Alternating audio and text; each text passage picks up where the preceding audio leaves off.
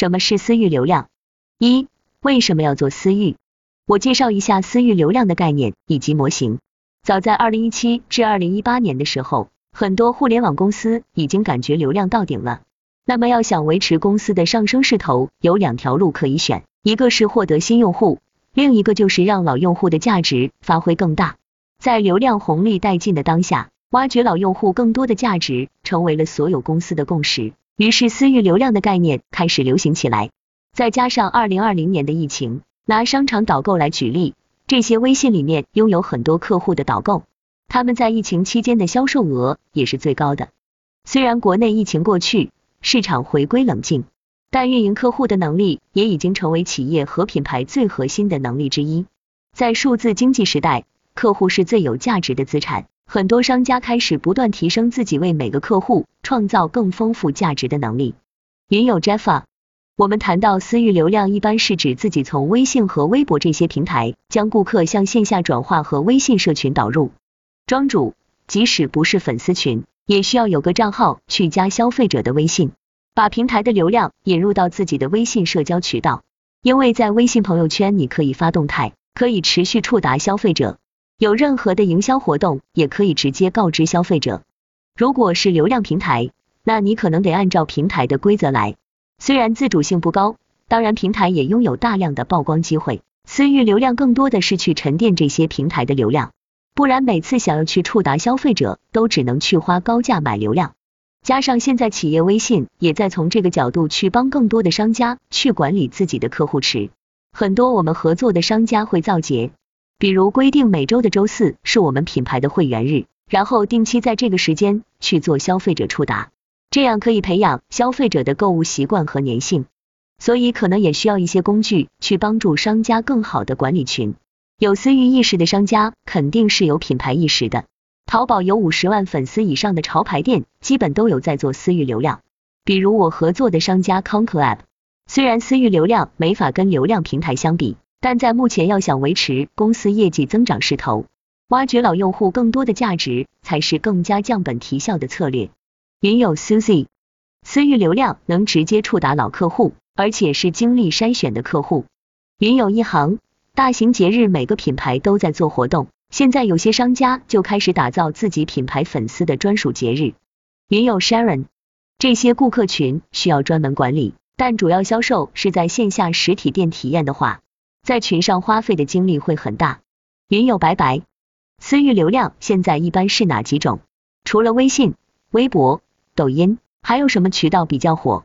庄主基本就是微信了，毕竟中国基本人人都用微信，所有的沟通都在微信里完成会比较方便。如果说有新的渠道，那可能是企业微信。企业微信可以给用户打标签，比如如果你的顾客是从其他渠道过来，那么企业微信就可以自动给这个客户打上客户来源的标签。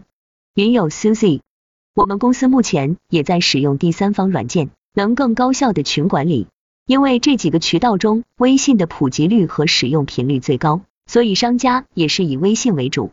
庄主，接下来我说下私域流量的特点，一是可自由触达 （accessibility），这意味着私域流量的拥有者可以直接接触到流量。从这个意义上说，微信公众号、服务号、微博、抖音等平台上的粉丝都不能算作是私域流量。真正的私域流量还是主要存在于微信个人号，基于微信的社交属性，一对一的信息推送，一对多的社群运营，群控都是私域流量运营的天然手段。二是聚集流量的方式是 IP 化的，这意味着企业连接流量的方式是一个对用户足以形成影响的 IP。现实一点的方式是做品牌人格的实体化，形成个人 IP，变成有温度的专家，渗透到社交圈。这种角色可能是购物助手、了解货品专家、了解领域 KOL、文化引领 KOC、行为引领，甚至是能够与用户深度交流、有温度的个人伙伴。没有人希望微信朋友圈里有一个功能化的品牌客服，只有个人 IP 才是社交网络里的有效节点。这个方面，完美日记最典型。现在市面上的很多微商也走这种路线，每天高强度朋友圈输出会形成一定人设。像有些美业的商家，朋友圈一定会打造成自己很成功的样子。三是具有耐受性 （endurance），这意味着流量不会轻易离开。这一条标准是检验连接的稳固性。流量之所以不会离开，一方面是因为连接是基于社交平台，而不是微博那种偏信息流平台的社交平台。道理很简单，只要有人际连接，就有人情世故，关系就相对稳定。另一方面是因为连接必须给对方提供价值，即使是在朋友圈里发货品广告，也需要流量用户认可这些信息的价值。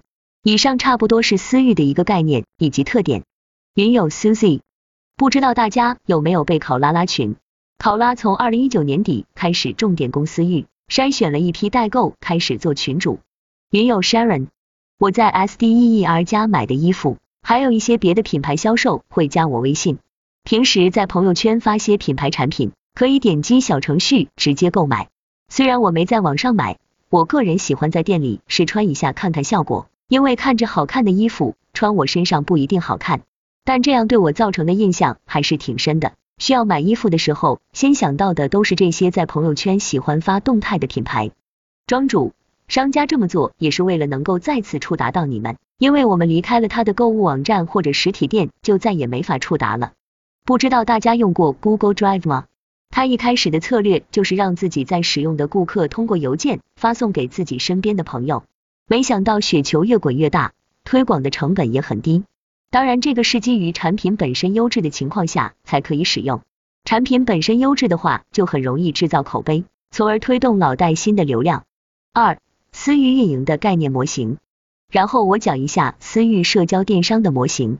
私域流量的电商逻辑是 AARR 模型，后来演变为蝴蝶模型。这是帮助商家从公域引流客户到私域。最终又能通过分享裂变获得更多老带新的消费者，完成整个生命周期的消费链路。商家和消费者之间是会经历五个生命周期的。一开始是推广获客，商家前期肯定是需要铺开自己的曝光渠道的，不管是淘宝、微博、微信、快手、抖音这样的流量平台。有私域意识的商家会意识到要把流量平台的客户沉淀到自己的微信渠道来。当消费者进入到你的商城或者个人微信后，商家可以通过优惠券、限时折扣、秒杀等高效转化的工具，让消费者第一次进店就成交转化。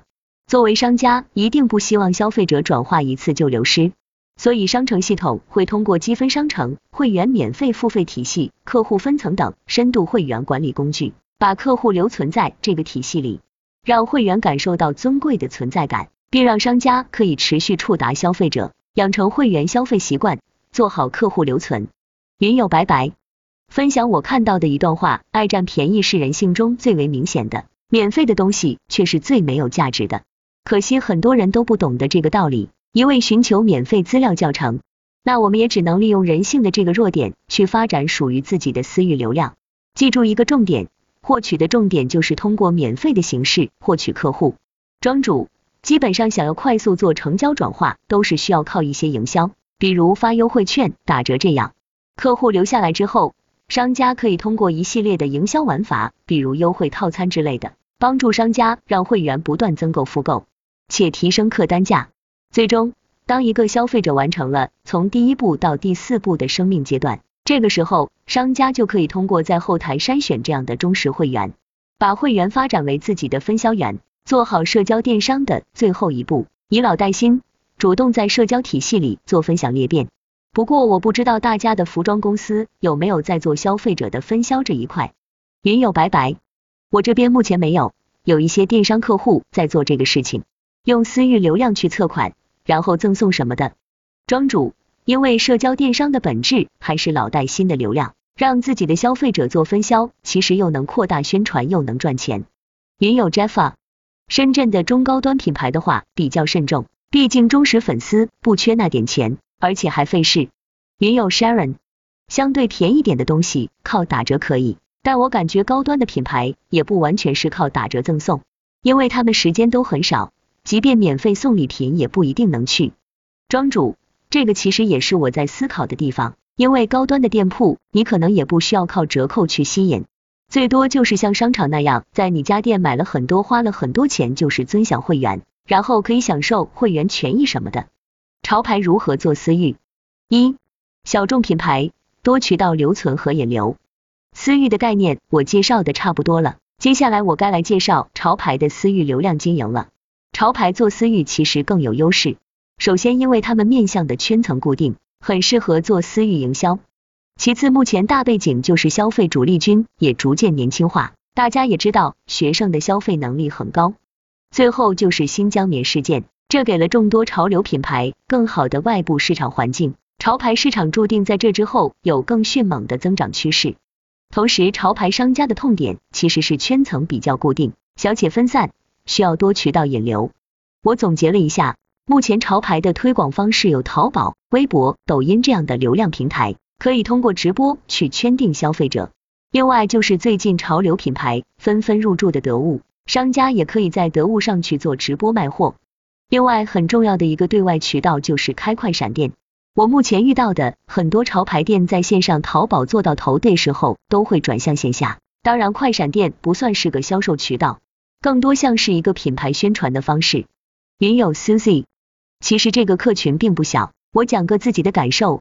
以 Beaster 为例，他们刚起来的时候，我以为这个鬼脸是年轻人喜欢，但是后来因为工作的关系，我在阿里附近住了三个月，我走在路上，时不时能遇到穿 Beaster 的人，并且年龄层跨度很大，程序员也很多。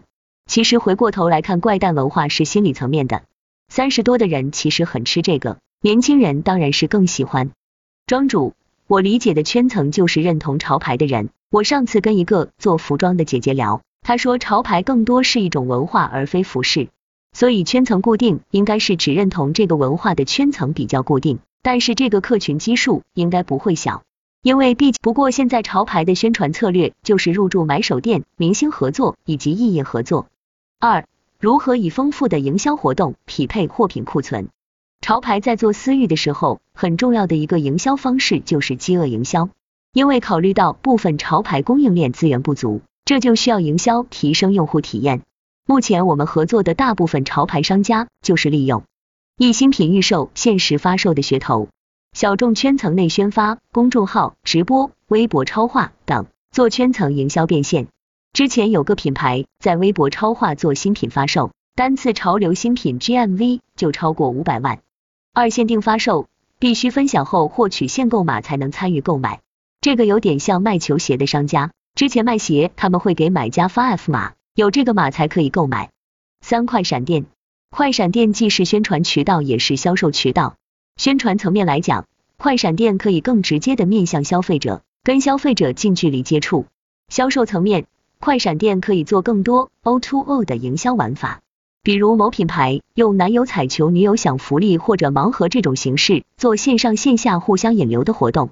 四直播，在短视频经济下。直播结合新品预售一起，效果也会更好。这也是跟粉丝进行互动的一个很好的沟通渠道。不知道大家知不知道 Super Tofu 这个牌子？我觉得它在广东地区还是挺有代表性的。Super Tofu 本来是个穿搭博主，当时就积累了很多粉丝，后来卖衣服做淘宝，现在做到一定量了，就开始做线下快闪店开业，还吸引了大批的粉丝。云友 Susie。是不是有一定影响力之后才适合做快闪店？庄主，我目前合作的商家来看是这样，而且盲盒这个概念最近很火，有的商家想做，那么就微信公众号推送或者小程序推送给粉丝参与这个盲盒抽奖活动，但只能到店自取，这样也能在顾客到店核销的时候，促使顾客再逛逛店，从而购买新的商品，这也是提高客单价的手段。因为现在市面上潮牌品牌其实很多了。如果要想进一步树立品牌形象，还是实体店更有感知一些。但是这些老板也知道，单做一个实体店没有什么意义，必须得之后开始做连锁，这个销量才能赶得上淘宝。云友 Sharon，饥饿营销肯定是有用的。比如我抢不到椰子鞋之后，就在一个 A P P 上高价买，没有实体店试穿，买到也不能退换，鞋号有点小，还一直在家里放着也没穿，估计我不会再这样买了。这种方法可能不适合我这样的顾客。如果要想进一步树立品牌形象，还是实体店更有感知一些。但是这些老板也知道，单做一个实体店没有什么意义，必须得之后开始做连锁，这个销量才能赶得上淘宝。潮牌私域运营案例，那接下来我就来说下 WhatsApp 的案例。这是一个广州本土的服装品牌，感觉广州的年轻人都知道，他们快闪店也挺好看的。不知道在其他地区有没有听说过这个牌子？它线下的空间还是很有艺术感的，也很适合做网红店，适合打卡拍照。里面则是集零售、餐饮、展览、办公等多功能为一体的 What's Up House。通过举办艺术设计类相关活动，吸引大量潮流爱好者到园区，完成了从逛展到购物的一体化。他们的公众号里面会发布他们很多的活动，而且他们主理人认识的人也多，经常会请些 rapper 明星驻场，很贴近年轻人。他们主理人是做广告策划出身，所以对于品牌的把控还是挺到位的。WhatsApp 并没有花大钱做推广，也不曾入驻热门商场，但 WhatsApp 在全渠道已经积累了超过四百万粉丝。品牌能在潮流圈子火起来，基本靠的是顾客的口碑传播。他们做私域的营销，更多是靠用新品预约、粉丝抽奖等营销方式为新品造势，同时提前收集粉丝需求，以销定产，降低库存风险。不过，因为我没有自己从事过服装行业，只知道库存管理是个很复杂的事，好的导购也能让库存清得快。另外，为了提高顾客的购买积极性，WhatsApp 注重强化私域的专属性，例如在做线下联名活动的同时。在小程序上架特供款，对于将线下顾客沉淀到私域是非常有效的。基本上一次新品发售要提前一个月左右的时间，这样做的效果就是会发现私域顾客的客单价、复购率都会高于公域平台。虽然目前沉淀的总粉丝量只有十多万，但一次公众号的推送带来的互动和转化效果是非常高的。有时候推新品，一个晚上就能卖出两千多件单品。云友 Sharon。